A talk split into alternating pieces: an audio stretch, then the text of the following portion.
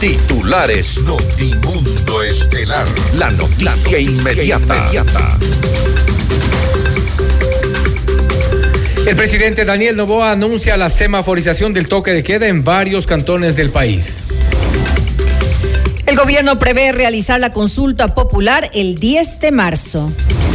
El Ejecutivo habla sobre la posibilidad de declarar una moratoria al cierre del Yasuní ITT para enfrentar el conflicto armado interno. Daniel Novoa recibe a la delegación de altos representantes de Estados Unidos para acelerar la cooperación con Ecuador en materia de seguridad. El gobierno ofrece recompensa por la información de cinco cabecillas de bandas criminales. El plan de acción propuesto por los países miembros de la comunidad andina en contra del crimen organizado estará vigente desde marzo del 2024. En Imbabura detienen a alias El Gringo, líder del grupo armado colombiano, frente Oliver Sinisterra.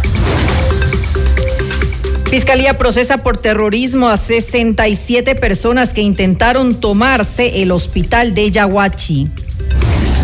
Decomiso histórico, más de 20 toneladas de cocaína y un arsenal de armas fueron incautadas en el cantón Vinces, provincia de Los Ríos. Daniel Salcedo, uno de los procesados por delincuencia organizada en el caso Metástasis, fue trasladado a la cárcel de La Tacunga. Ratifican la sentencia de nueve años de prisión en contra de Pablo Romero Quesada, exsecretario nacional de inteligencia, por el secuestro del político Fernando Valda. En la información internacional, la ex senadora colombiana Piedad Córdoba falleció a causa de un infarto. La Corte Suprema de Estados Unidos autoriza que el gobierno retire el alambre de púas en la frontera con México. Con el auspicio de... El destino del ahorro lo decides tú. Mutualista Pichincha. Cámara de Comercio de Quito. 116 años contigo. Hospital Metropolitano. Tu vida es importante para mí. Programa de información apto para todo público. FM Mundo 98.1 presenta Notimundo Estelar. Noticias, entrevistas, análisis e información inmediata. Notimundo, la mejor forma de terminar la jornada bien informado. Conducción, Fausto Yepes y María del Carmen Álvarez. Dirección de Noticias, María Fernanda Zavala. Dirección General, Cristian del Alcázar Ponce. Notimundo Estelar. Desde los estudios más modernos del país.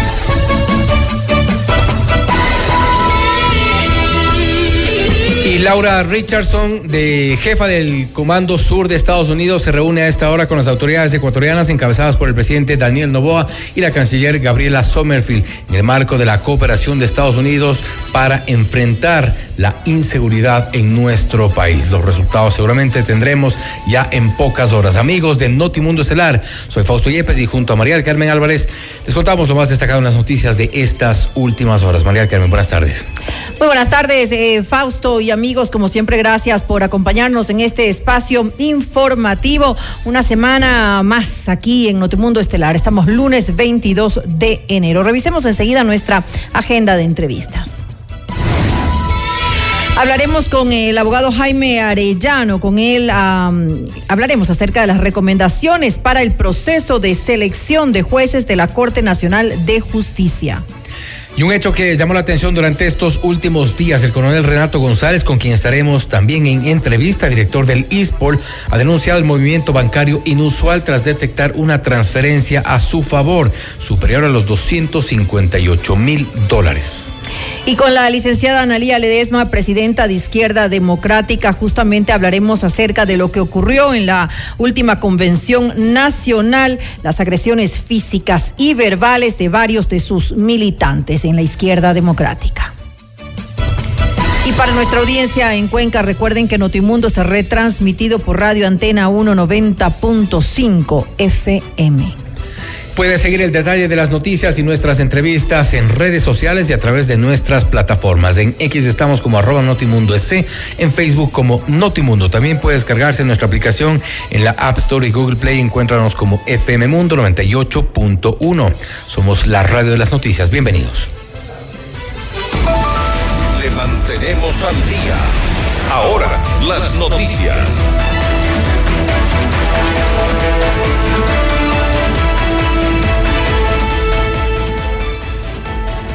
El presidente Daniel Novoa Sin defendió la propuesta de subir el IVA al 15% para recaudar fondos y de esta manera enfrentar el conflicto armado interno. En una entrevista en Teleamazonas, el primer mandatario adelantó uno de los anuncios que realizará esta noche noche anunciaremos la semaforización, o sea, ciertos cantones van a tener diferentes toques de queda que otros y van a tener diferentes regulaciones que otros. De esa manera reactivamos también la economía, porque si no, le damos un golpe no solo pues al turismo, le damos un golpe al pequeño eh, empresario, al emprendedor, le damos un golpe a la industria, le damos un golpe a la economía en general y no podemos tampoco permitir que estos grupos narcoterroristas destruyan nuestra forma de vivir y nuestro día a día trabajando. Además, Novoa se refirió positivamente a la medida que tomó el expresidente Rafael Correa en el 2016 de subir el IVA al 14% tras el terremoto de 7.8 grados. Sin embargo, dijo que los militantes de la Revolución Ciudadana y el Partido Social Cristiano tienen memoria selectiva. A ver, no es solo el IVA, es cómo financiar esta guerra, cómo luchar contra estos grupos narcoterroristas que están llenos de dinero. Y no es la única medida. En el IVA se puede conversar, se puede tener eh, un punto medio. Yo estoy de acuerdo con que sea temporal, por ejemplo, pero también parte, de la parte debería ser temporal, parte debería ser ingresos permanentes. ¿Por qué? Porque demuestra al mundo también salud económica del Estado. Vamos a recortar mil millones de dólares en gastos. Eh, muchos de ellos administrativos innecesarios, dentro del Estado también, porque el Estado también tiene que apretar el cinturón si es que y hacer un sacrificio, es esencial. Pero hay ciertas cosas las cuales yo no estoy de acuerdo. Eh, por ejemplo, si estoy de acuerdo en lo que hizo el presidente Correa en el 2016, de que subió el IVA temporalmente al 14%. Lo que pasa es que tienen memoria selectiva. Ellos, el RC no se acuerda lo que hicieron en el 2016. Frente a esta afirmación, Viviana Veloz, legisladora de la Revolución Ciudadana, informó que la bancada envió a la Comisión de Desarrollo Económico de la Asamblea un informe con cuatro alternativas que reemplazarían el incremento del IVA al 15%. En la Comisión de Desarrollo Económico ya ingresó un informe de minoría en el que constan cuatro alternativas. La primera, que existe un incremento del ISD del 3.5 al 6%. La segunda alternativa, que se cargue una contribución especial a la banca. La banca que ha tenido grandes ingresos desde la pandemia y pospandemia y que se la haga en tres grupos, entre una división porcentual del 25, 30 y 35%. La tercera alternativa, que se haga una reforma a la ley de régimen tributario interno para que se establezca un impuesto fijo del 3% a los 500 grandes capitales de este país y la cuarta alternativa también que se cree un impuesto único, una contribución especial única a las grandes fortunas que sobrepasen el millón de dólares.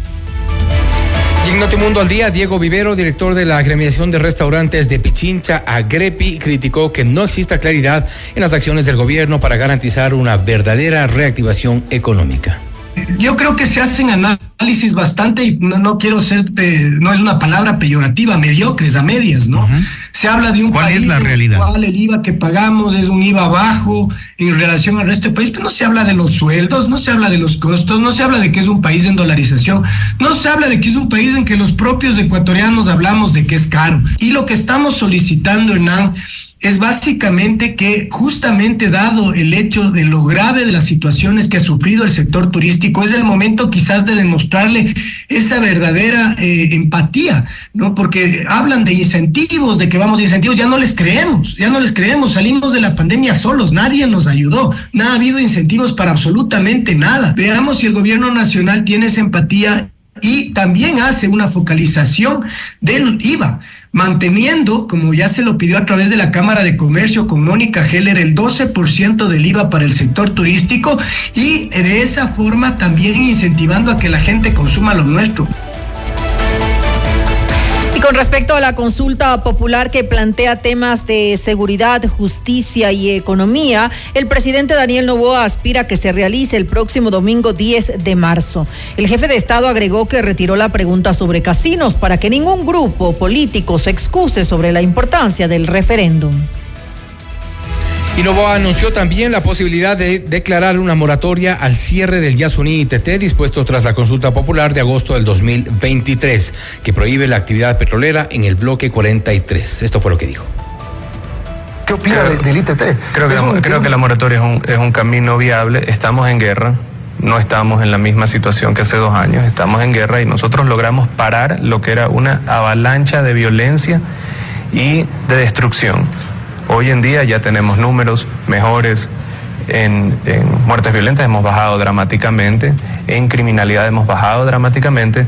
Entonces es esencial que se acompañe también con incremento de ingresos o con alguna forma de moratoria en el cual podamos mantener ciertos ingresos hasta que pase este, este tiempo, que es un tiempo clave, que si es que no lo luchamos y no lo financiamos, perdemos el país. ¿Una moratoria de cuánto tiempo?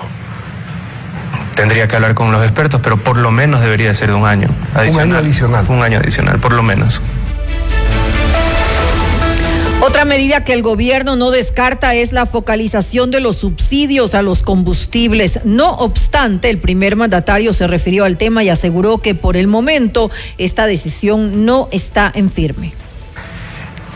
La focalización de subsidios no afecta al pueblo y tenemos que tener focalización de subsidios mientras vamos mejorando nuestra eficiencia energética en generación y transmisión eléctrica, así mismo como en refinamiento nacional, o mientras se arma la estructura de refinamiento nacional, tener la estructura para maquilar y lograr un costo menor de diésel y de spray oil.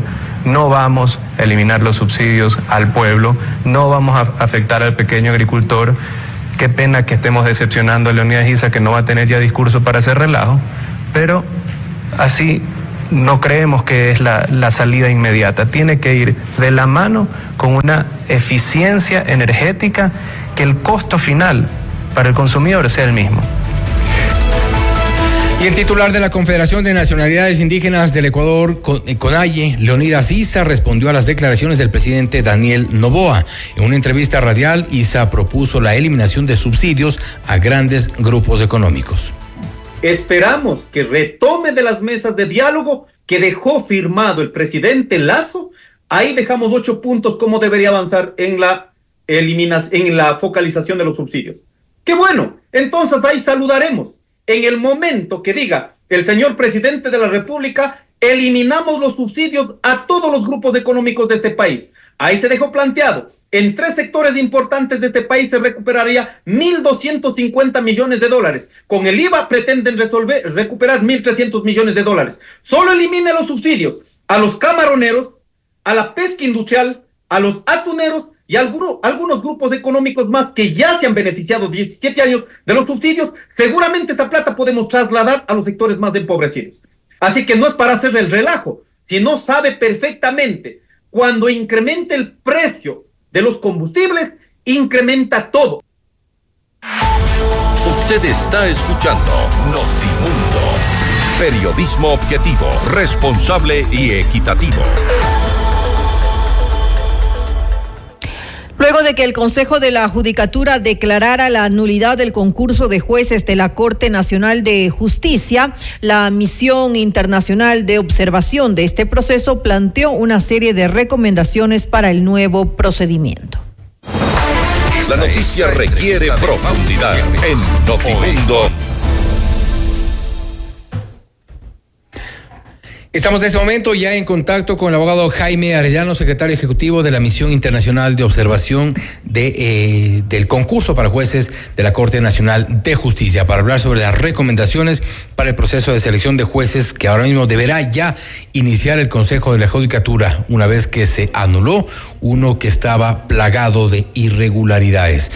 Doctor Arellano, gracias por estar con nosotros. Fausto Yeper le saluda, bienvenido. Está con el micrófono apagado, pues si le podemos encender, por favor. La frase más típica de la, conexión remota. Disculpa, Fausto, ¿ahí sí me escuchan? Perfecto, ahí estamos bien, ahí estamos perfecto, gracias. Disculpa. Doctor, bienvenido. Gracias por estar con nosotros. Eh, se viene ya un nuevo concurso para jueces de la Corte Nacional de Justicia. Ahora mismo, según el Consejo de la Judicatura, se trabaja en la normativa, en una nueva normativa, un nuevo reglamento para incluso eh, salvar algunos de los errores que pudieron haberse deslizado y que permitieron tener un eh, fallido concurso con una serie de irregularidades que inicialmente no quisieron ser aceptadas, pero que al final terminó con la nulidad de este concurso. ¿Qué se recomienda para el nuevo? Fausto, mira, lo primero es, eh, decíamos, diseñar un nuevo proceso y una convocatoria que faciliten activamente la participación igualitaria de mujeres, indígenas, personas con discapacidad y profesionales de las provincias, de manera que no se concentre eh, la participación solo en, la capital o en Guayas. Eso es lo primero. Segundo, eh, justamente reglamentar lo que, están, lo que está planteando el Consejo, reglamentar claramente este proceso, de manera que todos quienes vayan a concursar, y la ciudadanía en general y los medios de comunicación, junto con las organizaciones de la sociedad civil, podamos ir haciendo una supervisión a partir de lo que debiera ocurrir. Debiera ocurrir, debiera ocurrir, debiera ocurrir, debiera ocurrir, debiera ocurrir, debiera ocurrir. Eh, estamos, eh, doctor Arellano, eh, estamos con un problema de eco. Quizá usted tiene un retorno allá y eso nos está generando un, conflicto allí. A ver si podemos. Eh, a ver, voy a ver qué puedo hacer, que no, no tengo nada se está produciendo el boneco, no sé por qué. ¿Cómo está ahí? Ahí estamos, ya, ahí estamos nuevamente bien. Nuevamente, nuevamente, nuevamente, No, no, no, estamos con el eco nuevamente, vamos a ver si logramos solucionar esto. En todo caso, mientras nos ayudan resolviendo esto, estamos eh, en diálogo con el doctor Jaime Arellano, secretario ejecutivo de la Misión Internacional de Observadores, para hablar sobre el nuevo concurso, lo que deberá hacer en el nuevo concurso para jueces de la Corte Nacional de Justicia. Doctor, estamos listos ya a este momento. Le escuchamos. Okay. Eh, bueno, como les comentaba, eh, yo creo que lo otro que, necesitamos hacer de todas maneras es que el Consejo de la Judicatura prepare un, perfil de eh, tipo de candidato y candidata que se busca para el Consejo de la Judicatura. La manera de lograr dos principios fundamentales, que son la transparencia y la publicidad, y que eso permita a su vez un control ciudadano y de los medios de comunicación y de los propios concursantes es que se describa qué es lo que se busca, ¿cierto? Que haya un perfil que diga, estas son las características de las personas que, queremos para el Consejo Nacional de la Judicatura. Esto no es banal eh, porque... Para la Corte Nacional de Justicia, estamos... Sí, para la Corte Nacional de Justicia, perdón si me equivoqué. Eh, ¿Y por qué es importante para la Corte Nacional de Justicia? Porque dentro de la Corte hay distintas salas y uno de los problemas que se presentó con la antigua dirección del Consejo de la Judicatura es que se empezó a diluir lo que se llama la especialización en el nombramiento de los jueces de la Corte Nacional. Por eso estamos diciendo, debe hacerse un llamado para que haya un concurso especializado para las vacantes en las salas específicas en que se requieren eh, ministros o jueces de Corte Nacional de Justicia. Por ejemplo, para la sala penal, para la sala laboral, civil, mercantil, de familia, etcétera. No es lo mismo ser juez de una u otra de esas salas y cuáles son los conocimientos de fondo y la experiencia que se requieren. Y tercero, si es que se va a usar nuevamente el llamado eh, examen de confianza o prueba de confianza, que en realidad se entiende que es un psicolaboral, nuevamente las características de un juez, por ejemplo, de primer grado, de primera instancia, son distintos a los que participa en un tribunal colegiado. Como de casación, por ejemplo, que es para lo que vamos a, requerir. Exacto. Pero quizá el tema más importante, junto con esta regulación, eh, insisto, es transparencia, publicidad y fundamentación de las decisiones. Y usted hace énfasis. anteriores ese. Y usted hace énfasis, doctor Arellano, en esto de la publicidad. Importante eso para que quienes nos escuchan y poder contextualizar un poco mejor. En el sentido de la publicidad tiene que ver con conocer quiénes están postulando para esto, este tipo de concursos, cuáles son sus, sus eh, perfiles cuál es su trayectoria, etcétera. Tomando en cuenta que en el concurso pasado, en el concurso que ha sido anulado, ustedes como observadores, la ciudadanía en general no tuvo acceso a los eh, currículums, a las hojas de vida, a la trayectoria y a muchos detalles que pudieron haber sido necesarios, indispensables quizá de eh, sobre los postulantes, sino hasta prácticamente cerrado la, última fase. Y eso es importante porque podría irse de alguna forma eh, eh, descartando ciertos perfiles que puedan tener cuestionamientos públicos. exactamente, los medios de comunicación, las organizaciones de la sociedad civil y nosotros mismos como misión internacional podemos ayudar. Somos coadyuvantes, no hacemos la labor el Consejo de la Judicatura, pero podemos ayudar al Consejo de la Judicatura a descubrir, por ejemplo, si una persona afirma que tiene determinadas cualidades o pergaminos en su currículum, bueno, descubrirse efectivamente hizo esos cursos, tiene esa especialidad, tiene esa experiencia, porque a veces la gente exagera o derechamente miente. Y segundo, más importante todavía, si tiene determinados conflictos de interés, si milita o militó en un partido político, si tiene cercanía con un, con un grupo o una organización, incluso criminal, ojalá si no fuera, pero que pudiera ser sujeto de investigación criminal y terminar siendo eh, conocido por la Corte Nacional de Justicia. Todas esas cosas tienen que saberse. Y ante la crítica de algunos que nos decían, bueno, pero ahí hay información reservada, no se puede publicitar esa información, la respuesta es, una ecuatoriana o un ecuatoriano cualquiera de la calle, por supuesto que tiene derecho a su privacidad, no tenemos mayor interés en saber sobre ellos. Pero cuando alguien postula a juez de la Corte Nacional de Justicia, obviamente que cae la expectativa de privacidad y sube la necesidad de publicidad y por lo tanto de control ciudadano y de los medios de comunicación. Eso es una necesidad fundamental.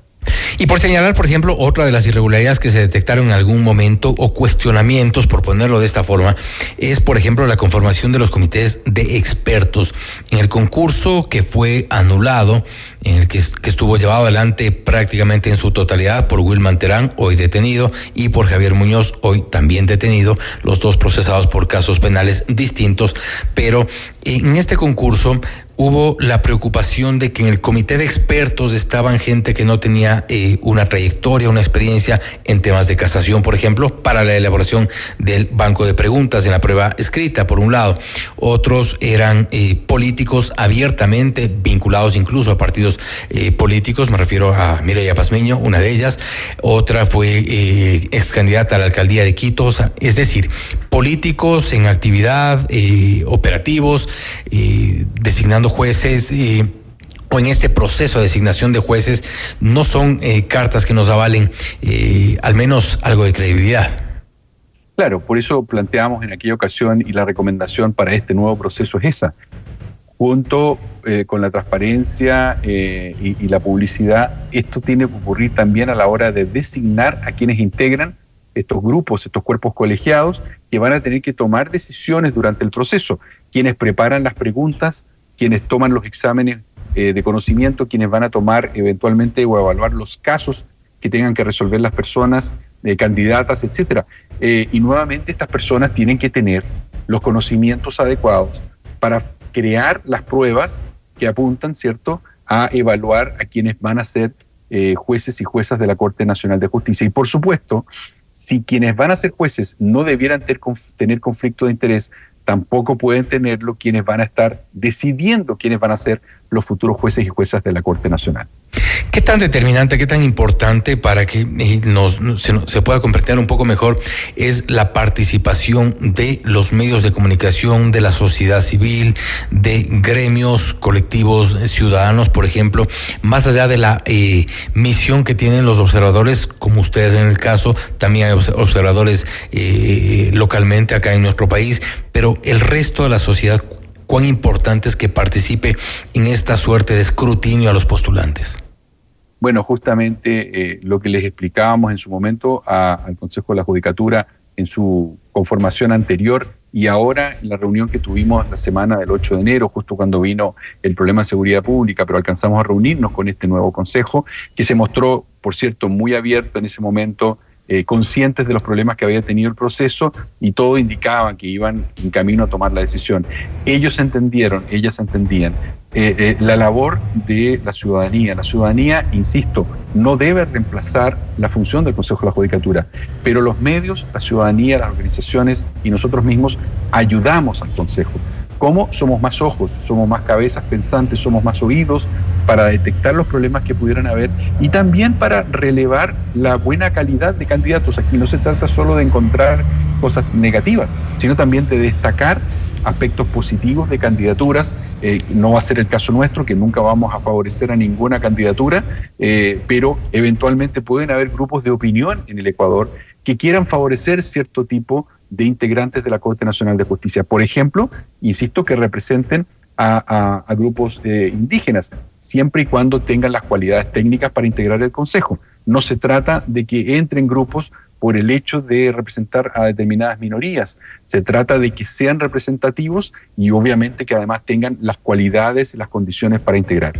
La ciudadanía, los medios ayudan a eso. Si bien este Consejo de la Judicatura, como está conformado en este momento, tiene o aparentemente tiene buenas intenciones, es un consejo de la judicatura que podría tener cambios. El propio presidente eh, no, seguramente no estará mucho tiempo más eh, en ese cargo. Hay una vocal que está asumiendo eh, de, suplente.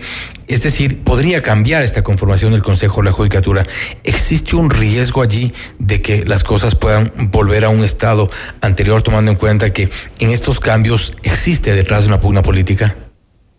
Bueno, parece que eh, es bastante indudable que hay, digamos, eh, cada día más en América Latina unas políticas detrás de los nombramientos eh, de las Cortes Nacionales, de las Cortes Supremas. y eso es un, es un problema y es una dificultad que estamos enfrentando en América Latina. La independencia del Poder Judicial, la independencia de la función judicial están en peligro en América Latina y en parte, lamentablemente, eso se debe a una intromisión indebida del interés o de los poderes políticos y de otros poderes fácticos en, estas, en estos procesos. ¿Qué es lo que uno esperaría? Que la institucionalidad sobreviva al cambio de las personas. Es decir, que si se inicia un proceso, el proceso continúe y no se interrumpa en razón del cambio de las personas. Eso sí, eh, francamente, a mí me preocupa un poco es un proceso de 90 días. Me parece que para escoger a siete jueces de la Corte Nacional de Justicia, 90 eh, días, tres meses parecen, eh, o da la impresión de que pudieran ser un poco breves. Son un poco más porque son 90 días laborables, es lo que se han planteado. Ah, no obstante, eh, a veces hay quienes dicen que también es poco el tiempo tomando en cuenta todo este sistema de escrutinio requerido y necesario. Exacto, bueno, una de nuestras recomendaciones ha sido, no, no, no me quiero, digamos, pronunciar eh, cerradamente sobre un plazo, eso tienen que verlo, pero sí hay que asegurarnos de que el plazo permita eh, de que esta publicidad y transparencia que estamos demandando sean útiles. La manera de que sean útiles significa que tiene que haber un plazo suficiente entre cada decisión que se tome, que tiene que ser además fundada para que se entienda qué razón hubo detrás de la decisión, tiene que haber un plazo suficiente para que las personas afectadas puedan reclamar. Por ejemplo, la persona que es eliminada del concurso pueda reclamar o quien tiene determinado puntaje pueda pedir una revisión si es del caso. Y también para que los medios de comunicación, la sociedad civil, nosotros mismos, podamos, por ejemplo, teniendo acceso a las carpetas de los concursantes, bueno, investigar sobre lo que dice el currículum versus la realidad y detectar si hay eh, deficiencias, si hay errores o si derechamente hay conflictos que aconsejan que una persona no avance en el concurso, por ejemplo. Indispensable este seguimiento que ah, se haga por parte de las misiones de observadores y también evidentemente por parte de la sociedad civil y otros sectores que podrían aportar con información. Doctor Arellano, nuevamente le agradecemos por haber estado con nosotros a ustedes, Fausto, por eh, el interés y espero que estaremos en contacto durante la secuela de este proceso. Vamos a estar muy pendientes de eso. Ha sido el, abogado Jaime Arellano, secretario ejecutivo de la Misión Internacional de Observadores del concurso para jueces de la Corte Nacional de Justicia, a quien agradecemos por haber estado con nosotros hablando sobre las recomendaciones para el proceso de selección de los nuevos jueces de la Corte Nacional de Justicia. Recordemos que se trata de una corte que en poco estará con únicamente 11 de los 21 jueces como titulares. Habrá un concurso para jueces. Esperamos que no se presenten las irregularidades irregularidades que fueron detectadas, denunciadas en su momento, no solo por los observadores, sino también por otros sectores de la sociedad, además de los medios de comunicación, que se garantice transparencia y, por supuesto, la credibilidad que se requiere. Esto es Notimundo Estelar, siempre bien informados. Usted está escuchando Notimundo. Periodismo objetivo, responsable y equitativo.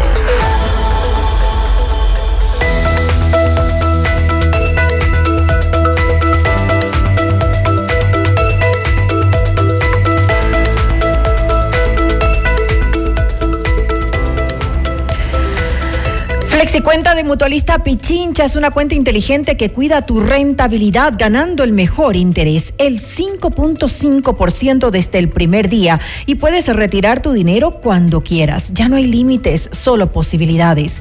Mutualista Pichincha, ¿tienes un sueño? Construyámoslo. Para casos de cáncer de próstata, lo más indicado hoy en día es la prostatectomía robótica y en el Hospital Metropolitano la hacemos. Consúltanos ya sobre esta tecnología quirúrgica que es la más avanzada del mundo y la tenemos en el Hospital Metropolitano. La Cámara de Comercio de Quito y la empresa eléctrica lideran la campaña Ecuador Ahorra. Apaga las luces innecesarias, desconecta dispositivos, optimiza el uso de electrodomésticos, adopta iluminación LED con una reducción de tan solo 2 dólares por planilla. Alcanzaremos un ahorro colectivo del 20%, que es la cifra necesaria para revertir esta situación. Este es un mensaje de la Cámara de Comercio de Quito. Sigue el detalle de las noticias y nuestras entrevistas en redes sociales y a través de nuestras plataformas. En Facebook estamos como Notimundo, en YouTube nos mira en FM Mundo Live. Puedes cargar nuestra aplicación en la App Store y Google Play. Encuéntranos como FM Mundo 98.1. Volvemos. Objetividad y credibilidad. Notimundo Estelar. Con María del Carmen Álvarez y Fausto Yepes. Regresa enseguida. Somos tu mundo. FM Mundo. Sigue nuestra transmisión en video FM Mundo Live por YouTube, Facebook, X y en fmmundo.com. Somos FM Mundo. Comunicación 360. Inicio de publicidad. Viajar, auto, casa propia. La respuesta es simple. Cumple tus metas y sueños ahorrando con planes de ahorro de Mutualista Pichincha, como el plan de ahorro Mi Retiro, que te permite ahorrar hoy para la felicidad del mañana y participar por un viaje a las Galápagos, o el plan de ahorro Mi Vivienda, para mudarte la vida que siempre soñaste y participar por el equipamiento de tu sala, cocina y comedor. En Mutualista Pichincha, el destino del ahorro lo decides Mutualista Pichincha tu lucha es la nuestra. Llegó el PEDSCAM con inteligencia artificial al Hospital Metropolitano. Gracias a su innovadora tecnología, imágenes exactas e informes confiables, tomaremos las mejores decisiones para un tratamiento óptimo del cáncer, de manera precisa, confortable y con menor exposición a la radiación. Llámanos al 1-800-H-METRO o ingresen en hospitalmetropolitano.org. PEDSCAM del Hospital Metropolitano. Tu vida es importante para mí. Somos tu mundo. FM Mundo. Somos FM Mundo. Comunicación 360. Fin de publicidad. Continuamos en Notimundo Estelar con María del Carmen Álvarez y Fausto Yepes. Le mantenemos al día. Ahora, las noticias. El presidente de la República, Daniel Novoa, aseguró que ya se está conversando con autoridades de Perú y Colombia sobre la extradición de aproximadamente 1.500 presos extranjeros. Sí, estamos dando todo el apoyo a la Fiscalía, principalmente, y a la función judicial, porque también debemos de, de liberar un poco el espacio de las cárceles. Estamos conversando con Perú y con Colombia para sacar estos 1.500 presos extranjeros, que hoy en día eh, se gasta más en ellos que en el desayuno escolar. Asimismo, liberamos espacio, vamos a construir las dos cárceles adicionales, eliminamos el hacinamiento y podemos reorganizar también eh, la población carcelaria de tal manera en que no haya hacinamiento, en que puedan tener sus derechos protegidos, pero no se vuelvan simplemente territorio dominado por uno o por dos cabecillas de estos grupos narcoterroristas. Y esta mañana se llevó a cabo en la Escuela Superior de Policía Alberto Enríquez Gallo la ceremonia de entrega de equipamiento para fortalecer a la institución. La inversión por parte del gobierno fue de más de 15 millones de dólares. Durante el evento, el comandante general de la policía, César Zapata, detalló el material que se destinará a las fuerzas del orden.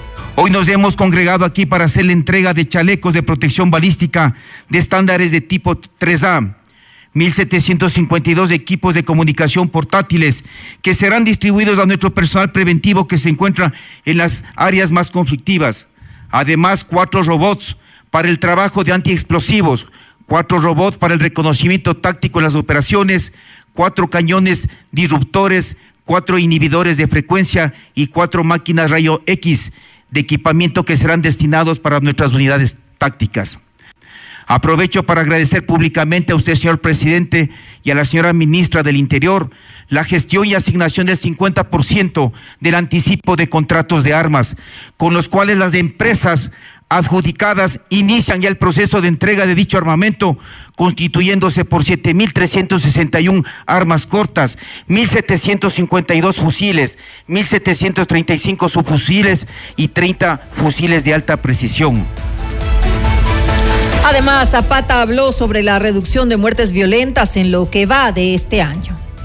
El plan Fénix, junto con el compromiso del bloque de seguridad para solucionar los problemas contra el, terrorista, el terrorismo e inseguridad en el país, es el camino correcto.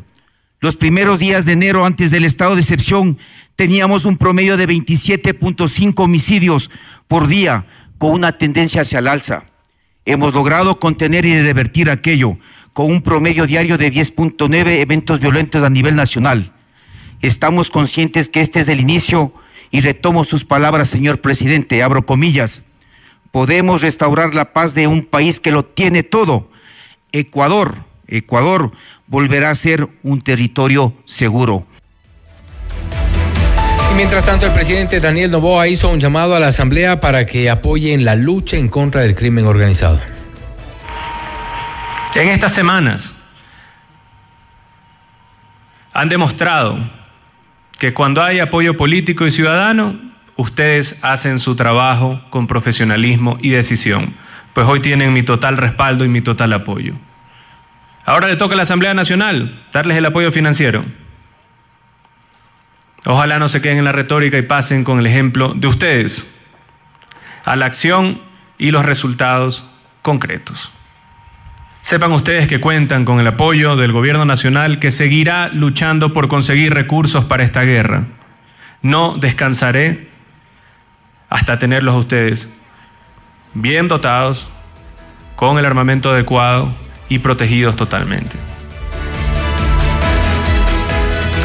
El pasado 21 de enero, los países miembros de la comunidad andina, CAN, se reunieron en Lima, Perú, desde donde condenaron la ola de violencia que enfrenta Ecuador en el combate contra el crimen organizado.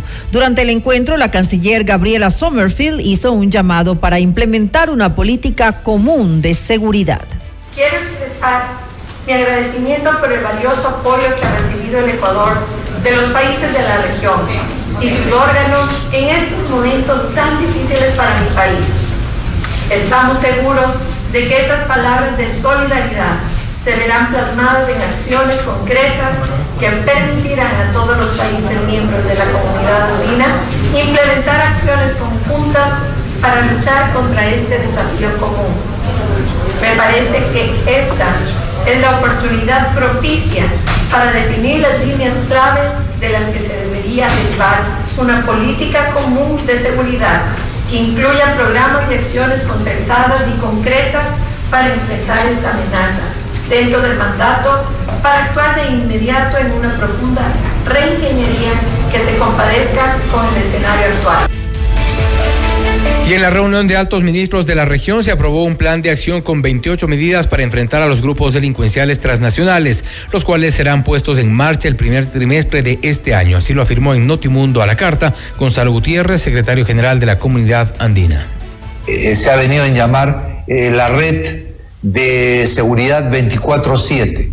Y esto es un sistema por el cual cada país va a nombrar un punto de contacto titular y uno alterno para que estén comunicados 24 horas al día, los siete días de la semana, a fin de transmitirse información relativa a acciones, eh, eh, requisitoriados, eh, búsqueda de personajes que estén vinculados a la delincuencia transnacional organizada. Ha acordado establecer un banco de datos andino que va a contar, esperamos, con datos biográficos, biométricos, entre otros eh, enfoques, para eh, ser presentado en lo que se llama el Comité Andino de Migraciones. Los ministros, en muchas de las medidas que han adoptado en el plan, han puesto plazos precisos. Buena parte de las medidas que se han adoptado en este plan serán eh, iniciadas en el primer trimestre de este año. Desde aquí al mes de marzo,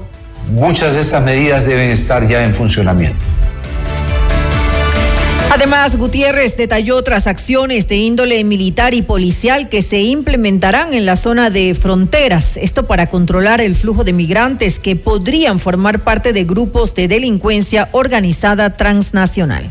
Justamente en el plan se ha previsto la realización de acciones conjuntas militares y o policiales en la zona de frontera justamente para controlar de manera coordinada entre los países el movimiento de personas que puedan estar vinculadas a eh, estas bandas organizadas internacionales. Se ha impulsado la Alianza Latinoamericana Antinarcóticos, que va a ser tratada en el próximo, en el próximo Consejo de Ministros.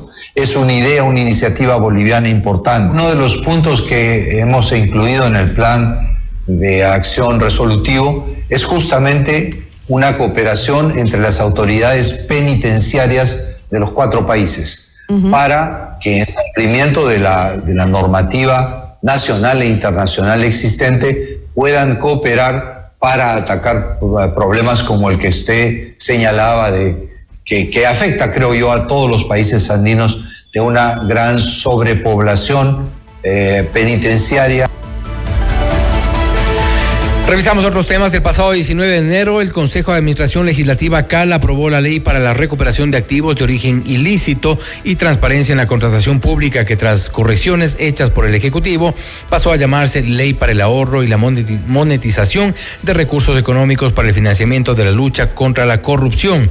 La tarde de este lunes, la Comisión de Régimen Económico inició con la fase de socialización de este documento enviado por el presidente Daniel Novoa, que propone además modificar la ley de extinción de El asambleísta de la bancada de Construye, Jorge Peñafiel, alertó de un vacío que contendría este cuerpo legal. Desde el año 2021, cuando se aprobó la primera ley de extinción de dominio en el Ecuador, ¿cuántos procesos se encuentran ya eh, avanzados, iniciados de extinción de dominio? Porque como sabemos, la ley actual, como bien decía la asambleísta María Mercedes Herbst, a quien le mando un saludo fraterno desde acá, que eh, el problema de la ley actual, y eso hay que decirlo con todas las letras, el problema de la ley actual es que esta ley vincula de manera directa la extinción de dominio con la responsabilidad penal. ¿Eso qué quiere decir? Que si no tenemos una sentencia ejecutoriada que establezca la culpabilidad, en donde se encuentre una materialidad de un delito, no se podrá jamás iniciar un proceso de extinción de dominio si es que esa es la ley y el espíritu, como veo que es el espíritu precisamente de la ley presentada eh, hasta la fecha, en este momento, efectivamente no estamos haciendo nuestro trabajo. La delegación de altos eh, funcionarios del gobierno de Estados Unidos arribó esta tarde a Ecuador cerca de las 15 eh, horas y fueron recibidos por el embajador Michael Fitzpatrick. Horas más tarde se trasladaron al Palacio de Carondelet en donde mantienen un encuentro con el presidente Daniel Novoa y demás integrantes del gabinete. Hace pocos minutos la canciller Gabriela Sommerfield se refirió a los principales puntos que se trataron con la comitiva. La presencia de estas altas autoridades en el Ecuador es una señal política potente y concreta de respaldo de Estados Unidos a la gestión del presidente Daniel Novoa en el conflicto armado no internacional contra el terrorismo, el narcotráfico y el crimen organizado transnacional con Estados Unidos y con otros países con los cuales mantenemos estrechos vínculos en pro de defender la democracia y un Estado de Derecho. Hemos expresado a las autoridades estadounidenses que para el Ecuador es una prioridad la ampliación del acceso a mercados para nuestros bienes y servicios, así como la atracción de inversiones y financiamiento. Además, la canciller informó que también se abordaron temas migratorios.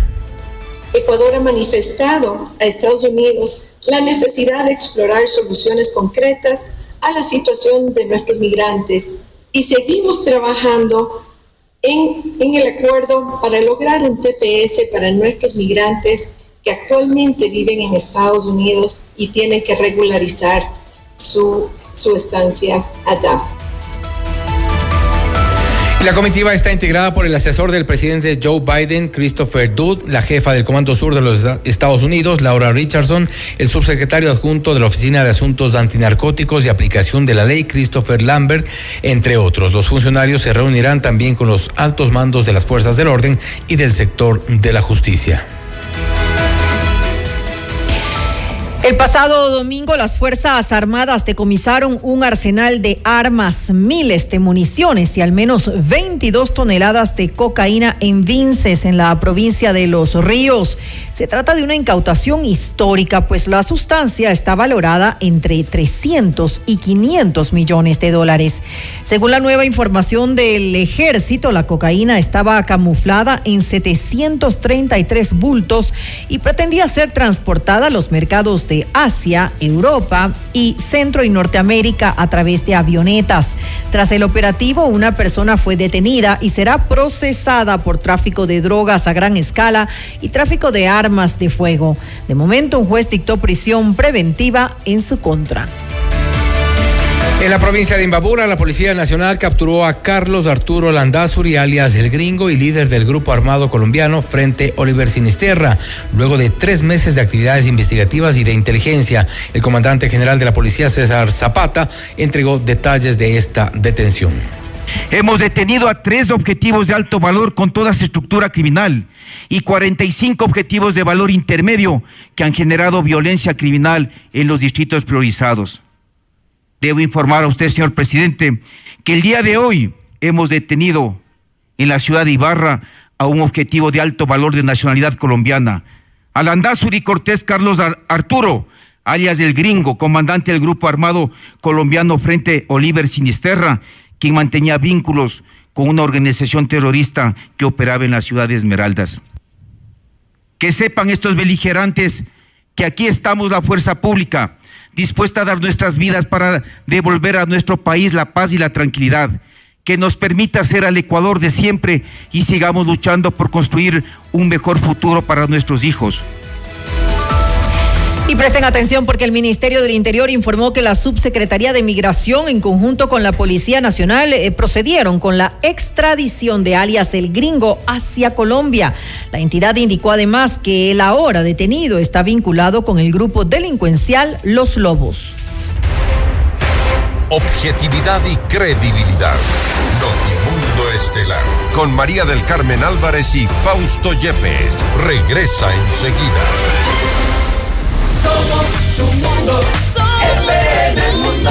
Mira nuestros mejores contenidos. Suscríbete gratis a nuestro canal de YouTube FM Mundo Live. Somos FM Mundo. Comunicación 360. Inicio de publicidad. La Cámara de Comercio de Quito y la empresa eléctrica Quito lideran la campaña Ecuador Ahorra. Transforma tu consumo hoy y asegura un mañana lleno de energía para todos. Apaga las luces innecesarias, desconecta dispositivos en modo de espera, optimiza el uso de electrodomésticos y adopta iluminación LED. Con un ahorro estimado de tan solo 2 dólares por planilla, en cada empresa lograremos alcanzar un ahorro colectivo del 20%, cifra necesaria para revertir la situación actual. Un mensaje de la Cámara de Comercio Si quieres vender más en este nuevo año, publicita con nosotros en FM Mundo. Promociona tus productos, destaca tus servicios y brilla en el mercado a través de nuestras multiplataformas. Contáctanos ya a ventas arroba fmmundo.com. WhatsApp 099 003 8000. FM Mundo. Somos comunicación 360. Somos tu mundo. FM Mundo. Somos FM Mundo. Comunicación 360. Fin de publicidad. Continuamos en Notimundo Estelar con María del Carmen Álvarez y Fausto Yepes. El director del ISPOL, Renato González, denunció haber eh, recibido una transferencia bancaria de más de 258 mil dólares de una cuenta que estaba a su nombre. La noticia requiere profundidad. En Notimundo están los protagonistas de la noticia. En los estudios de FM Mundo estamos ya con el coronel Renato González, director del ISPOL, para hablar sobre esta denuncia que eh, circuló en estos últimos días. Durante este fin de semana fue coronel, recibió en su cuenta 258 mil dólares, inmediatamente lo denunció. Cuéntenos qué pasó. El contexto es que el día viernes, buenas noches con todos los que nos escuchan, yo debía recibir el pago de un interés de un depósito a plazo fijo de una cooperativa. Es por ello que el sábado en la mañana, al ingresar a la banca virtual del banco en el que mantengo mi cuenta principal, me encuentro con ingrata sorpresa de una transferencia descomunal de 258 mil 350 dólares. Inmediatamente me alerté. Más susto tuve cuando al buscar en los movimientos me encuentro que era una transferencia que venía de una supuesta cuenta a nombre mío, pero que los últimos cuatro dígitos, que es lo único que se puede visualizar, no coincidía con ninguna de las cuentas que yo tengo activas. En virtud de eso, lo que hice es reportar a mi superior jerárquico, que es mi comandante general, esta inusualidad, a familiares y amigos y también en las redes sociales.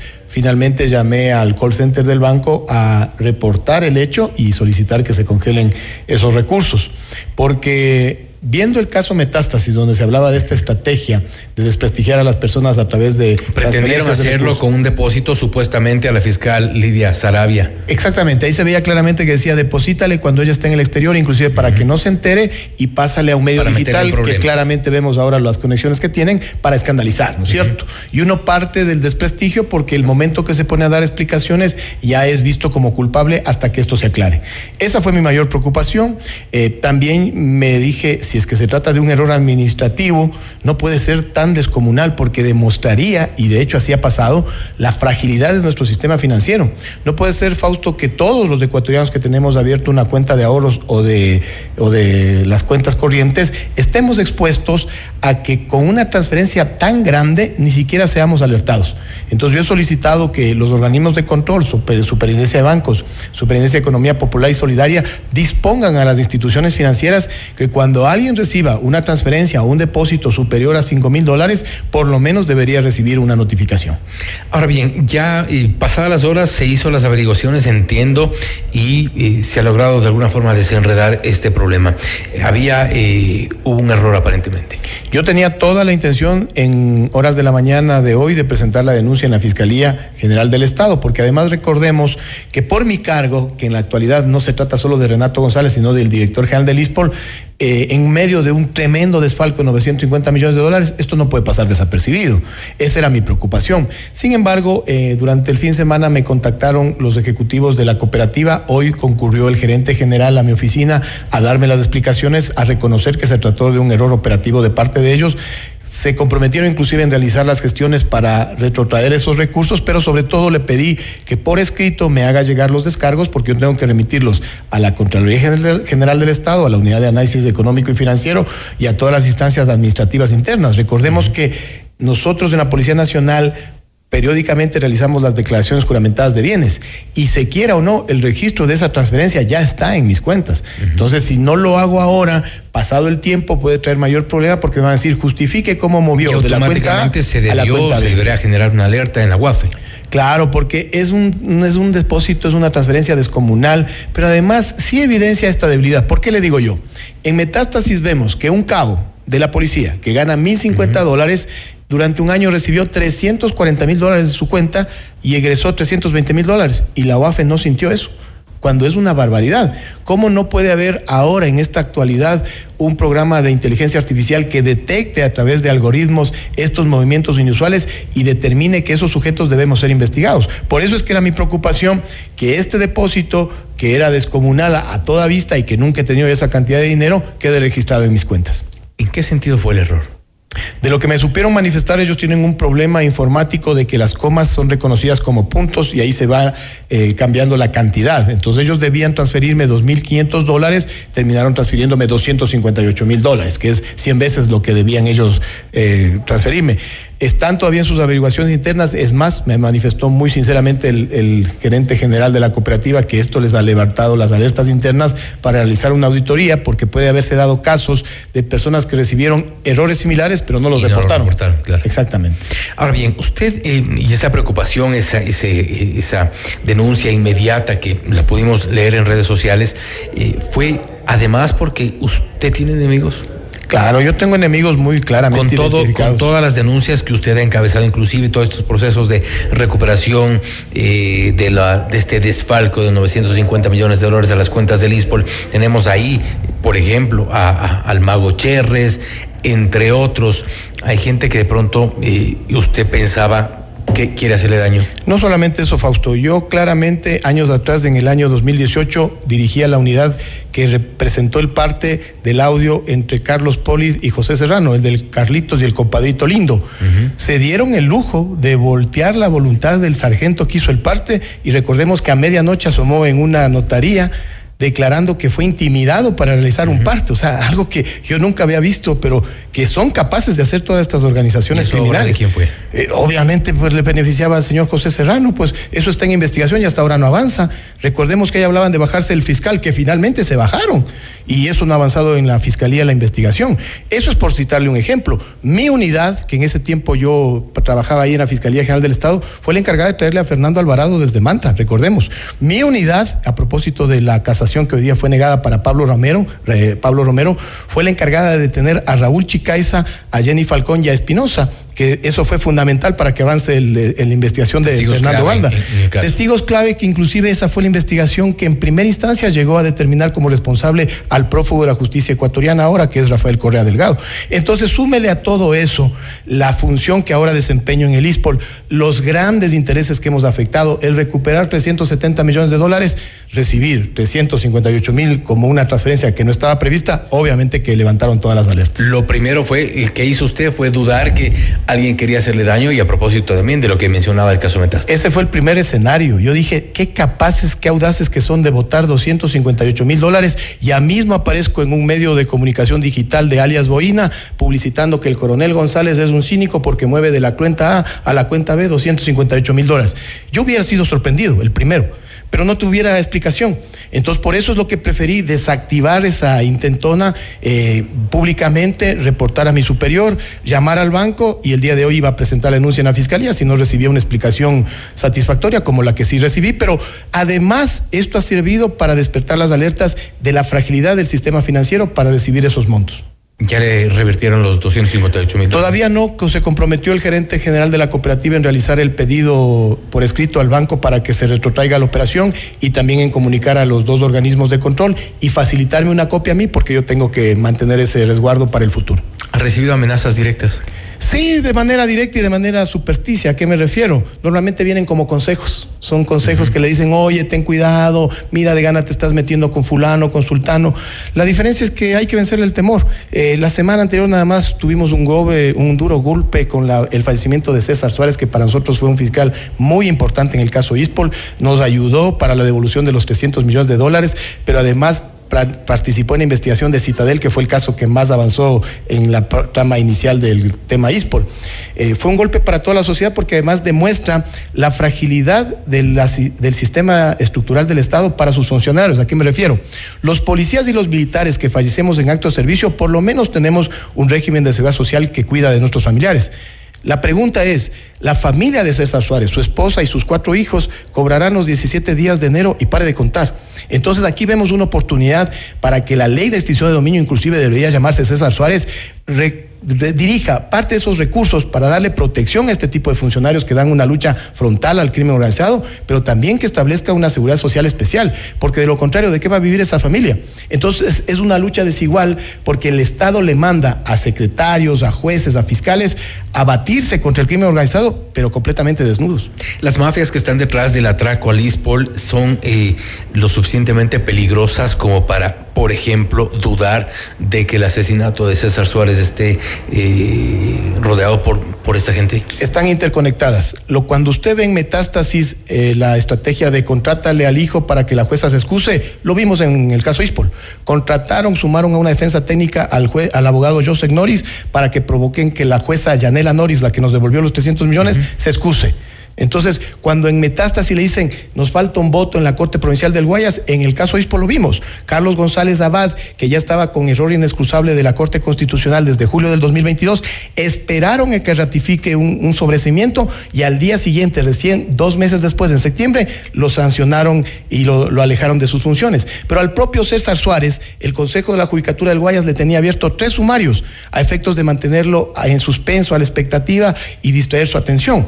Entonces, cuando ustedes me dicen la mafia que atracó a Lispol eh, es capaz de hacer eso, no solo a ellos, son capaces de hacer eso y mucho más, porque además se relacionan con la mafia Seguro Sucre, tienen nexos también con las mafias del narcotráfico, con la mafia de la minería ilegal. Muchos nombres se repiten, son los mismos actores. No se crea que Cherres es el actor principal, son los títeres de otros titiriteros, igual que alias Fito, no se crea que Fito es el gran protagonista. Detrás de ellos están poderes Pero políticos. se lo busca y a los, y a los otros no. Esa es una pregunta que debe responder la Fiscalía. ¿Por qué para ciertos casos sí se avanzan las investigaciones? ¿Por qué, sobre todo a otros actores, les tienen mucho temor? Porque hay alrededor de 20 investigaciones contra ciertos sujetos, pero no se avanza. Finalmente, coronel eh, González, en el caso ISPOL se ha logrado hasta ahora la recuperación de 350 millones. 370 millones de dólares. 370 millones de dólares. ¿Qué pasa con el resto? Y también creo que es importante, al menos en este caso, ¿qué pasa con Cherres? Cherres se mantiene en México, él tiene un pedido de extradición por parte de Ecuador que lo presentaron ya las autoridades mexicanas, pero es un proceso que puede tomar de 18 a 24 meses. Estamos en eso. ¿Por qué en el caso de Salcedo toma tan poco y por qué en el caso de Cherres? Porque ahí viene la interesante estrategia política que se puede utilizar en ciertos casos. Una cosa es la extradición, que es un proceso largo, y otra cosa es la expulsión. Depende mucho de la voluntad de los gobiernos donde se encuentran estos sospechosos, lo que acaba de hacer Argentina con la familia de Fito. Los expulsaron, no los extraditaron. Entonces ahí ve la diferencia de la agilidad. Ecuador también ha hecho muchas veces lo mismo, acaba de hacer con eh, alias gringo hacia Colombia. A lo que yo voy es la recuperación siguiente son 72 millones de dólares que están confiscados en el Safra National Bank. Nosotros a través de nuestros abogados Kendall Coffee en el 22 de diciembre del 2023 presentamos un escrito y el viernes anterior me reuní con el viceministro Leonel Calderón para la necesidad de que recibamos el apoyo gubernamental. Yo entiendo que el señor presidente Novoa ya lo dijo hoy día públicamente en la Escuela Superior de Policía que nos va a apoyar en todas estas labores y también a través de la doctora Mónica Palencia. ¿No se habrá diluido todo el resto de los recursos? No, mire que nosotros tenemos claridad de estos 72 millones de dólares, pero también recordemos que está pendiente una demanda a la Fish Corporation que tenían 25 millones de dólares en el pasado y le terminaron entregando a Cherres, pese a que él mismo les dijo que eran recursos nuestros. Eh, detectamos a finales de diciembre del año anterior que en el Bank dos funcionarias, solamente dos, eran las que le entregaban a Cherres tarjetas de crédito a nombre de terceras personas, es decir, para lavar dinero, ¿no? Le entregaban tarjetas de crédito a nombre de Fausto Yepes, pero el que utilizaba era Renato González. Eso es una gran debilidad del Citibank producto inclusive de negligencias y serán también motivo en su momento de demandas. El Citibank Nueva York también será uno de nuestros blancos con los abogados internacionales. Son trabajos largos que se tienen que realizar. Yo considero que si recuperamos los 72 millones, habremos llegado a un 55% de la recuperación y podríamos avanzar a un porcentaje cercano al 70%. Me dirán, ¿y el 30% lo damos por perdido? No, el 30% le sacamos a estas organizaciones financieras que sabían lo que tenían que hacer, no lo hicieron y que tienen que indemnizarle al ISPOL. Pero hay plata irrecuperable ahí, hay plata que se fue en fiestas. en spa. eh, en, en spa, por ejemplo, hay, fi- hay, hay plata que se fue en casas, hay Sí. plata que se fue en viajes, en estudios de un general, también de los hijos de un general. Y hay investigaciones pendientes. Recordemos que la asistencia penal claramente demuestra varias transferencias, por ejemplo, 200 mil dólares a César Auquillos Pucurucu, que era el anterior jefe de inversiones del ISPOL años atrás, a un ex ministro de Finanzas que cobró 125 mil dólares por hacer estudios de mercados internacionales. Todas esas explicaciones todavía están pendientes. Si no las vamos a obtener en el Ecuador, no se preocupen, vamos a ir a buscar en la justicia norteamericana.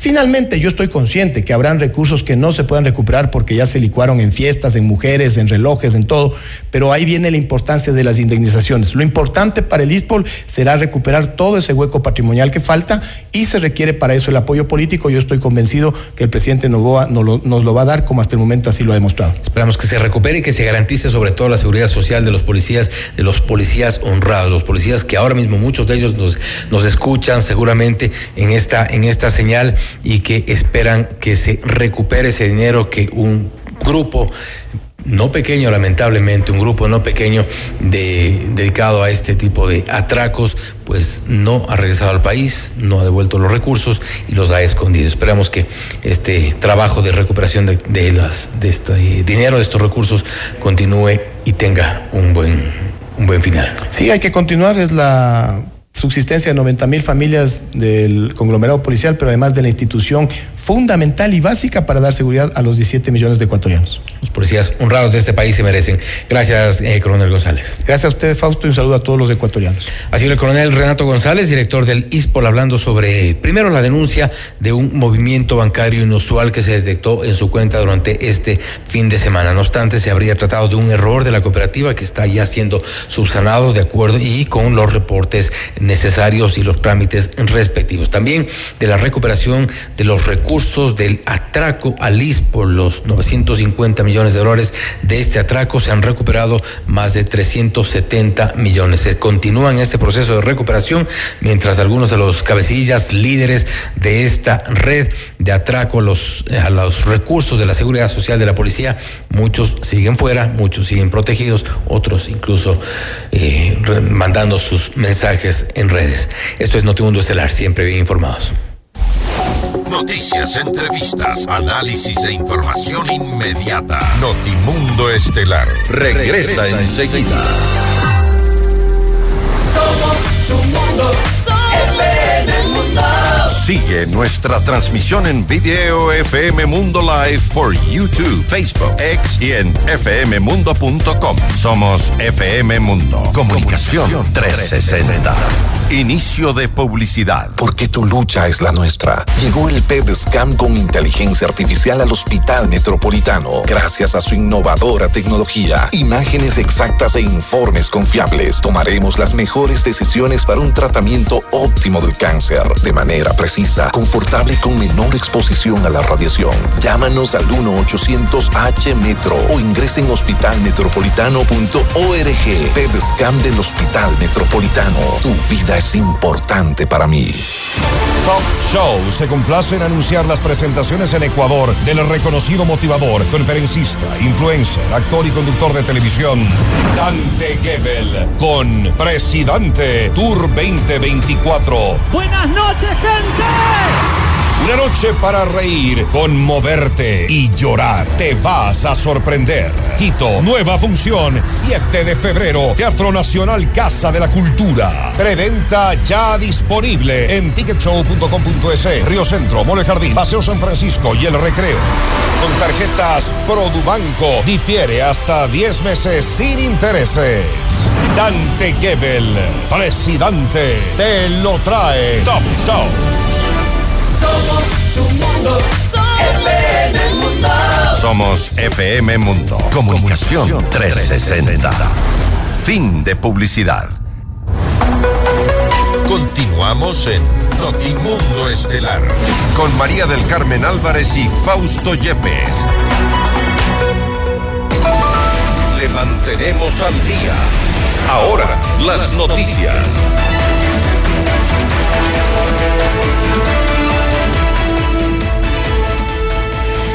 El bloque de seguridad integrado por las Fuerzas Armadas y la Policía Nacional localizó un semisumergible que navegaba en las costas de Esmeraldas a solo cuatro millas náuticas de la frontera marítima con Colombia.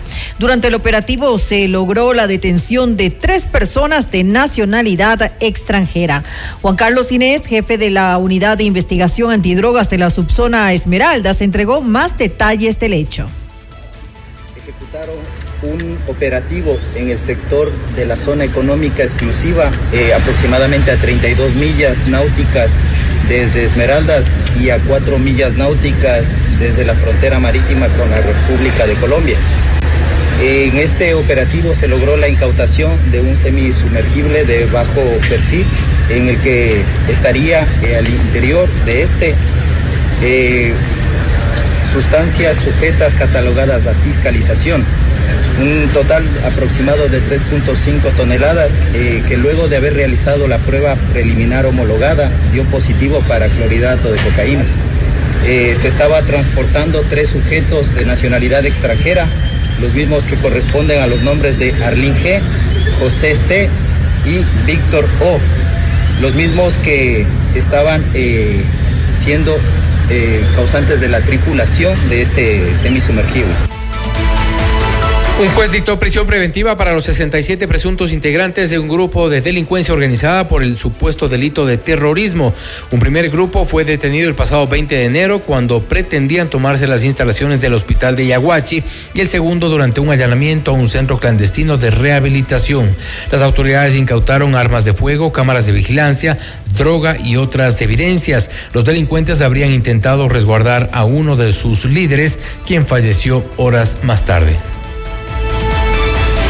Un tribunal de la Corte Nacional de Justicia declaró improcedente la apelación de Pablo Romero, exsecretario de Inteligencia, quien fue hallado culpable del secuestro del político Fernando Balda ocurrido en agosto del 2012. Con esto se ratificó la sentencia de nueve años de prisión. A la diligencia asistió únicamente el abogado de Romero, quien cuestionó el proceso en contra de su defendido. Frente a esto, la Fiscalía argumentó que no se emitieron fundamentos sobre sobre vulneraciones a la ley, por lo cual el recurso no fue aceptado. Y por su parte, el exasambleísta celebró la decisión de la Corte Nacional y aseguró que la defensa de Pablo Romero dijo en audiencia desconocer el paradero de su cliente y que incluso perdió todo contacto con él. Actualmente, el exfuncionario del gobierno de Rafael Correa está libre luego de que en marzo del 2023 un juez de Yaguachi le otorgara una medida cautelar. Una jueza de Manabí resolvió llamar a juicio al agente fiscal Juan Carlos Izquierdo por el presunto delito de violencia psicológica en contra de Naomi Arcentales, quien fue hallada sin vida en un hotel de Manta el pasado 12 de diciembre del 2021. La decisión de la magistrada llega seis meses después de que Izquierdo, expareja de la modelo, fuera vinculado al caso. Sobre él pesan medidas sustitutivas como la obligación de presentar una vez por semana ante la justicia y la prohibición de salida del país. Por pedido y trámite del presidente de la Corte Nacional de Justicia, Iván Saquicela, Estados Unidos concedió la extradición de los ciudadanos Johnny C. y John L., quienes fueron solicitados por la justicia ecuatoriana para enfrentar sus procesos por los presuntos delitos de violación y asesinato, respectivamente. Estas son las primeras extradiciones que el gobierno norteamericano concede al Ecuador desde el 2001. En otra información, el Servicio Nacional de Atención a Personas Privadas de la Libertad, SNAI, confirmó el domingo que Daniel Salcedo, procesado por delincuencia organizada en el caso Metástasis, fue trasladado a la cárcel de La Tacunga tras un operativo ejecutado por miembros del Grupo de Operaciones Especiales y la Policía Nacional. Según el SNAI, a Salcedo se le realizó una valoración médica para salvaguardar su integridad física y psicológica, así como para garantizar su participación en los eh, procesos judiciales de interés nacional. El operativo se produjo un día después de que Frank Orellana, abogado de los hermanos Daniel y Noé Salcedo, sufriera un atentado en Machala. Objetividad y credibilidad. Notimundo Estelar. Con María del Carmen Álvarez y Fausto Yepes. Regresa enseguida. Somos tu mundo. Nuestros mejores contenidos. Suscríbete gratis a nuestro canal de YouTube FM Mundo Live. Somos FM Mundo. Comunicación 360. Inicio de publicidad. ¿Viajar auto, casa propia? La respuesta es simple. Cumple tus metas y sueños ahorrando con planes de ahorro de Mutualista Pichincha, como el plan de ahorro Mi Retiro, que te permite ahorrar hoy para la felicidad del mañana y participar por un viaje a las Galápagos, o el plan de ahorro Mi Vivienda, para mudarte la vida que siempre soñaste y participar por el equipamiento de tu sala, cocina y comedor. En Mutualista Pichincha, el destino del ahorro lo decides tú. Mutualista Pichincha. Somos el mejor aliado este 2024 para tu empresa, negocio y emprendimiento. Cumplimos tus objetivos y nos ajustamos a tu presupuesto con publicidad 100% efectiva. Contáctanos ya a ventas arroba fmmundo.com. WhatsApp 099 003 8000. Somos FM Mundo. Comunicación 360. Somos tu mundo. FM Mundo. Somos FM Mundo. Comunicación 360. Fin de publicidad. Continuamos en Notimundo Estelar con María del Carmen Álvarez y Fausto Yepes. Durante la Convención Nacional de la Izquierda Democrática en Guayaquil se registraron agresiones físicas y verbales contra varios militantes del partido político. Vamos más allá de la noticia. Notimundo Estelar en FM Mundo con María del Carmen Álvarez. Nos acompaña la licenciada Analía Ledesma, ella es eh, presidenta de Izquierda Democrática. Muy buenas eh, noches y gracias por acompañarnos. Le saluda María del Carmen Álvarez. Muchas gracias María del Carmen, muy buenas noches a todos los amigos de FM Mundo. Gracias a usted por estar junto a nosotros. Continúan pues los problemas en la izquierda democrática. Cuéntenos un poco acerca de los hechos ocurridos este fin de semana en la Convención Nacional. Usted fue una de las personas eh, a quien agredieron físicamente. Bueno, María del Carmen, eh, esto ya eh, me resulta bastante penoso. Yo quiero decirle a toda la militancia, a la gente que nos escucha, al país entero, que luego de largas pugnas, eh, Analía Ledesma fue ratificada finalmente por el contencioso el 5 de enero del 2024. Esta eh, decisión, eh, básicamente en la sentencia, reza que efectivamente eh, sí tenía que haber sido eh, la primera vicepresidenta, la presidenta y no el segundo vicepresidente, como fue durante este año y medio. Eh, en este sentido, los mismos eh, presidentes prorrogados, quienes convocaron a esta convención para eh, evitar mi presidencia hace un año y medio, se vuelven a convocar ni siquiera a los... El día que fui ratificada ya recibí la autoconvocatoria de estos presidentes prorrogados para eh, una pseudo convención plagada de ilegalidades, la cual se realizó eh, bastante con muchos incidentes el día 21 de enero y pretenden realizar una nueva convención el 3 eh, de febrero.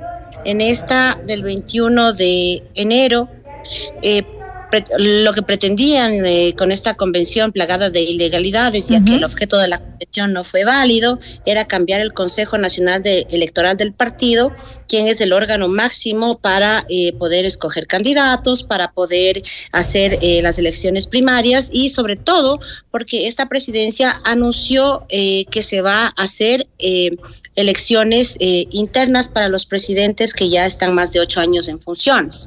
Y esto es un tema bastante delicado, por ello es que se ha levantado eh, malestar eh, de esto, de esta, de estas personas que son un pequeño grupo de militantes, lamentablemente que eh, dirigen la izquierda democrática de una manera eh, caótica hace mucho tiempo y están acostumbrados a no respetar los estatutos, como en el caso de mi sentencia de violencia política, que es otra historia. Ahora- Nuevamente, Licenciada eh, eh, Ledesma, ahora eh, lo que está ocurriendo es que ellos se oponen, los, los presidentes provinciales prorrogados se oponen a este proceso de renovación, es decir, eh, eh, quieren que esto eh, permanezca exactamente tal como está, tal vez por intereses particulares. Presuntamente sería así, porque lo que yo he propuesto es el recambio de las directivas provinciales. Eh, oxigenar al partido. Ocho años funciones eh, y, yo estoy ocho días, ellos eh, dicen que yo estoy prorrogada en funciones. Eh, sin embargo, en, una, en una organización política yo pienso que en estas pugnas internas para alcanzar el poder efectivamente pueden darse. Sin embargo, yo pienso que el diálogo es lo, lo más sensato. La militancia está de nuestra parte, nosotros somos del ala de la transformación, de la renovación de la izquierda democrática. Nosotros queremos elecciones de los presidentes provinciales Inmediatamente, puesto que el Consejo Nacional Electoral del partido es el que convocó a estas elecciones. Es por ello que eh, le, le- le cambiaron este fin de semana. Es un órgano autónomo con cinco eh, pa- personas que fueron eh, cambiadas por un organismo que no tiene la competencia, es decir, la Convención Nacional. La Convención Nacional puede cambiar todas las autoridades, es decir, lo que pretenden hacer en 15 días y ahí van por mi cabeza. Ahora, ante esta agresión de la cual usted eh, fue víctima en la Convención Nacional, eh, sabemos que se, han, se están siguiendo acciones legales. ¿Ya se puso la, la denuncia en la Fiscalía? Yo le llamaría pseudo convención porque no se permitió el ingreso a la militancia, se nos maltrató a las personas que pretendíamos ingresar afuera por dos o tres presidentes que se encontraban adentro, eh, nos pusieron eh, protección, guardias, policías eh, y una convención de un partido político tiene que ser completamente pública, abierta, y tiene que Transparente. tener los delegados calificados por el Consejo Nacional Electoral del partido, el que pretendían cambiar. Entonces los delegados, es decir, los convencionistas, como que si fueran los asambleístas, los calificaron los presidentes prorrogados, es decir, llamaron a su club de amigos e hicieron una nueva reunión. Lo que yo he propuesto es un una convención nacional en julio del 2024 con las dirigencias de las provincias transparentadas y con la militancia abierta. Es decir, que el partido de la izquierda democrática vuelva a ser democrático. Esto eh, sin duda ha causado molestia a la vieja dirigencia. Ahora, eh, le estaba preguntando si se estaban siguiendo acciones legales eh, en contra de quiénes. Bueno, efectivamente, el día de ayer eh, yo fui agredida física, verbalmente, psicológicamente, todo tipo de agresiones. No me quiero victimizar. eh, sin embargo, eh, tuve que acudir a la Fiscalía General del Estado, en donde los médicos hicieron mi examen y tengo eh, la valoración. ajá, amoretado, tengo mis dedos aplastados, estoy con un eh, contorsiones en a lo que el nivel del estómago, la espalda, eh, y esto ha, ha hecho que eh, la fiscalía me dé tres días de reposo. Luego de esto, ahora realmente estoy muy afectada, sin embargo, yo estoy aquí fuerte para la militancia, para decirle que tiene su presidenta y que les va a defender para que la militancia sea quien efectivamente ponga los candidatos de izquierda democrática, que vengan de unas primarias transparentes y esto garantizará el organismo del Consejo Nacional Electoral que está vigente, que no lo han cambiado, puesto que este Consejo también ha causado molestia, ya que las ocasiones anteriores pretendían poner los candidatos de acuerdo a su gusto e incluso este Consejo hizo destituir hasta jueces por la situación eh, anterior que se vivió en el partido. Ha sido muy penoso, sin embargo, eh, Izquierda Democrática tiene con toda la humildad y con toda la tranquilidad eh, que decirle a la militancia que su presidenta va a defender a la militancia, así sean los presidentes. Hay que recordarles que están prorrogados por más de ocho años y que la izquierda democrática merece un cambio y necesita un cambio para tener la política de que el país necesita. Nosotros no necesitamos estarnos peleando, lo que necesitamos es llevar a cabo un proceso transparente, ya que somos la tercera vía, la única vía que puede rescatarle al país de todas estas discrepancias que se están viviendo entre la derecha y la izquierda. Ahora, Eh, pero no me está respondiendo mi pregunta. ¿En contra de quiénes? ¿En contra de quiénes se va a poner, eh, se van a seguir acciones legales? Bueno, eh, yo ya puse mi denuncia en la Fiscalía eh, General del Estado. Se ha hecho eh, la querella contra las personas eh, que estaban en Guayaquil. Me gustaría, eh, por mi integridad y porque tengo un poco de, de miedo, usted sabe, ahora todo es como... Sí, es- sí, lo he entendemos. puesto las denuncias, eh, penales pertinentes y se está analizando eh, las probables eh, denuncias de los gritos y agresiones de violencia política nuevamente, que la verdad es que no, no me gustaría. Sin embargo, eh, los abogados me recomiendan aquello, ya que eh, nuevamente pretenden estas personas, estos presidentes que ya me violentaron una vez la, el derecho de participación, nuevamente retirarme de la presidencia en 20 días.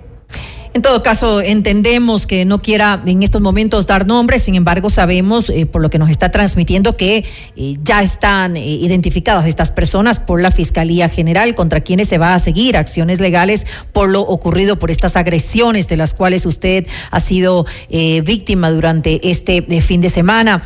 licenciada Ledesma, ¿Cuál es el futuro de la izquierda democrática en esta eh, situación, en esta disputa interna eh, que, que, mantiene completamente dividido al partido desde hace ya bastante tiempo? ¿Van a poder eh, participar pues en las próximas elecciones, en la próxima contienda electoral del 2025? ¿O va a suceder lo mismo que en la contienda electoral anticipada, que quedaron fuera? Mm, mire, eh, María del Carmen y a todos los amigos, eh, tengo que decirles que ahora yo soy la presidenta eh, legalmente registrada. Nuestra voz es la voz y el sentir de la militancia. La legalidad nos acompaña y eh, nunca cometería yo la atrocidad de dejarle a la izquierda democrática sin participación política. Así que las elecciones seccionales eh, se avecinan y por eso también son las pugnas eh, de poder, porque presuntamente quieren negociar con el partido, ya que es una tienda política interesante, y presuntamente los poderes fácticos quisieran eh, no, no dejar eh, a, la, a, la, juventud, a la militancia, a la nueva izquierda democrática que expresa su voz eh, y que siempre ha sido aplastada por este tipo de, de poderes, hacer una democracia interna transparente. Nosotros tenemos la legalidad y yo le doy trans, la tranquilidad al país y a la militancia que tendremos nuestros candidatos y que serán de la izquierda democrática. Ahora, ¿es posible que se mantenga eh, cohesionado el partido político? Finalmente, en algún momento eh, va a haber una división. Yo hago un llamado a la unidad y a la sensatez. Eh, las mismas personas que me quitaron hace un año y medio fueron las que me llamaron a poner estas denuncias. y definitivamente les hago un llamado a todos para la unidad, la tranquilidad, la calma y tener en cuenta que esta presidencia ha llamado eh, a la Convención Nacional ya en julio. Es, es un tiempo prudente y procedente para que nosotros podamos alcanzar a través del Consejo Nacional Electoral del Partido registrado si es que no es violentado, como fuimos violentados alguna otra vez por el Consejo Nacional Electoral del país, eh, registre y haga el proceso de elecciones que ya está en marcha. Hace, hace más de una semana ya se lanzó el proceso, la convocatoria de elecciones para renovar las directivas eh, provinciales y eso es lo que está trabajando ese consejo y eso es lo que se hará. Mi solidaridad en este, eh, en este caso, licenciada Ledesma, eh, de ninguna manera se puede aceptar la, la violencia ni física ni verbal eh, en contra de absolutamente nadie, pero peor de una mujer. la verdad es que es lamentable lo que estamos viendo que ocurre en un partido con tanta historia, con tanta trayectoria y fuerza en, en la historia de nuestro país. Gracias por estar aquí junto a nosotros. Muchísimas gracias. Yo soy el legado de Rodrigo Borja y él me ha encargado de esta transformación y iré hasta las últimas consecuencias. Un abrazo a todos los amigos. Una muy buena noche. Le mantenemos al día. Ahora, las noticias.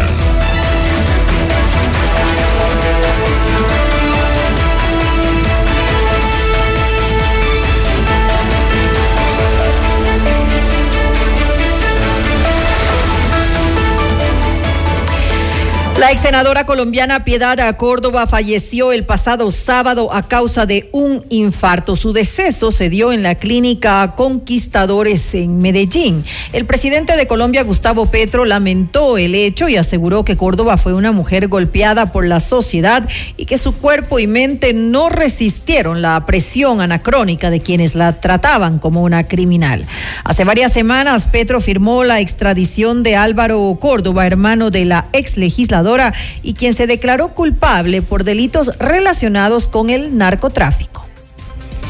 La Corte de Estados Unidos autorizó el retiro de los alambres de púas en la frontera con México. Esto ocurre en medio de las diferencias entre el presidente Joe Biden y el gobernador de Texas, Greg Abbott, sobre la política migratoria. Tras la decisión judicial, Abbott señaló que esto impedirá el control del flujo de personas que ingresan a su territorio.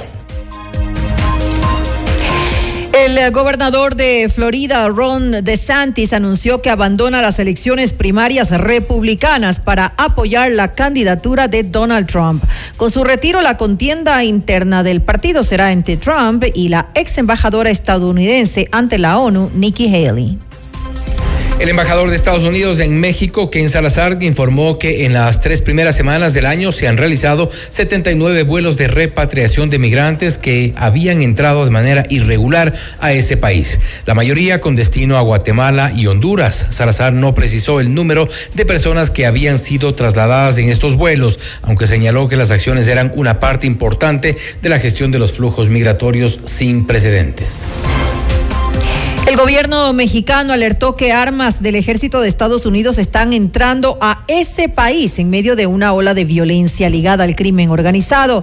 La canciller Alicia Bárcena afirmó que ese fue uno de los temas que abordó una delegación de funcionarios del gobierno con su contraparte estadounidense en Washington. Hay una cosa muy importante y es que la Secretaría de la Defensa alertó a los Estados Unidos sobre armas que están entrando a México que son de uso exclusivo del ejército estadounidense. Y es muy urgente que se haga una investigación al respecto. También se logró que el, gobierno federal de Estados Unidos le está dando un seguimiento preciso a las acciones eh, realmente discriminatorias del gobernador Abbott y por lo tanto ellos le dan seguimiento a nivel federal y nosotros estamos reforzando la red consular, sobre todo en el estado de Texas, con más medidas de protección. Hasta aquí la información en Notimundo Estelar. Volvemos mañana con más noticias, entrevistas y por supuesto las reacciones. Estén pendientes de nuestras redes sociales y también información a través de nuestras plataformas. Gracias y que tengan una muy buena noche. Con nosotros pues, hasta mañana. Hasta mañana. FM Mundo 98.1 presentó Notimundo Estelar. Noticias, entrevistas, análisis e información inmediata. Notimundo, la mejor forma de terminar la jornada bien informado. Conducción, Fausto Yepes y María del Carmen Álvarez. Ingeniería de sonido, Mauro Olivo. Producción FM Mundo Live, Javier Merino. Coordinación y redacción, Fernanda Utrera. Redacción y redes sociales, Daniel Ocaña. Esteban Cislema. Dirección de noticias, María Fernanda Zavala. Dirección general, Cristian del Alcázar Ponce. Notimundo Estelar. Se prohíbe la reproducción total o parcial de este programa sin previa autorización de FM Mundo. Notimundo Estelar. Con el auspicio de... El destino del ahorro lo decides tú. Mutualista Pichincha. Cámara de Comercio de Quito. 116 años contigo. Hospital Metropolitano. Tu vida es importante para mí.